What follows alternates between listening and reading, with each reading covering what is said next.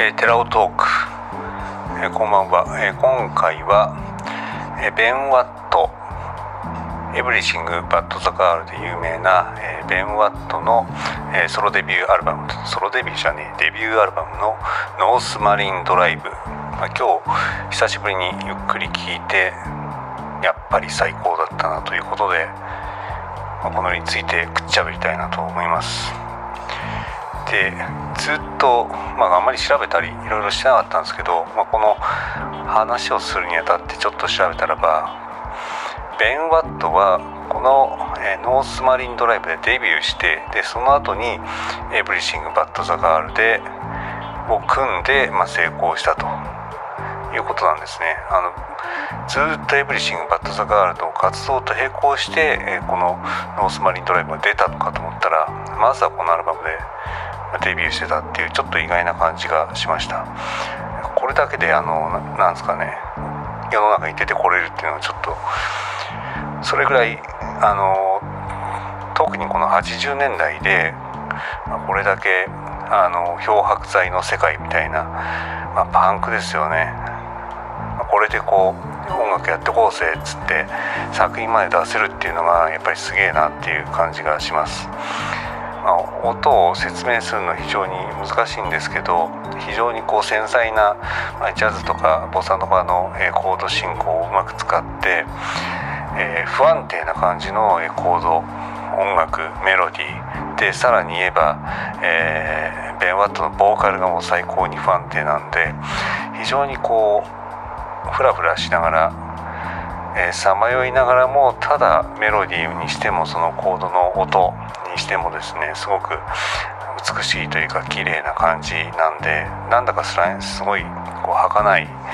えー、幻想的な世界を見てるようなそんなようなアルバム、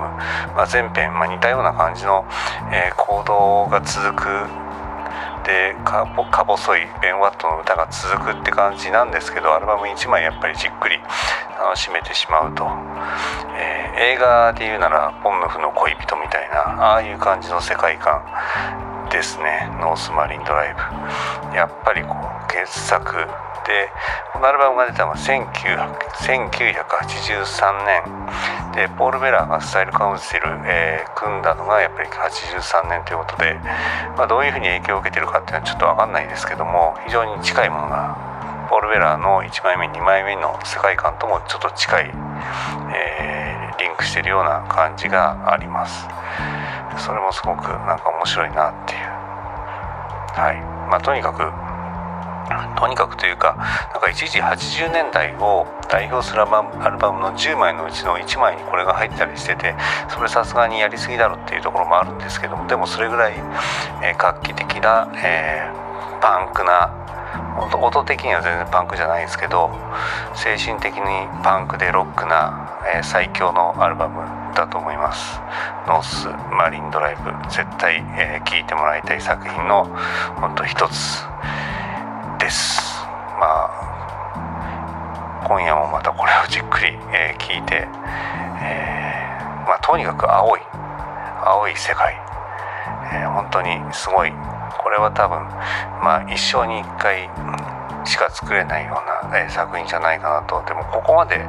えー、純度100%っていう純度100%の青さ。それをそのダイレクトにあの表現できてる、え、アルバムに収録できてる作品ってそんなになくって、まあ、例えばベルセバのファーストとかセカンドあたりの、まあ、でもそれ以上に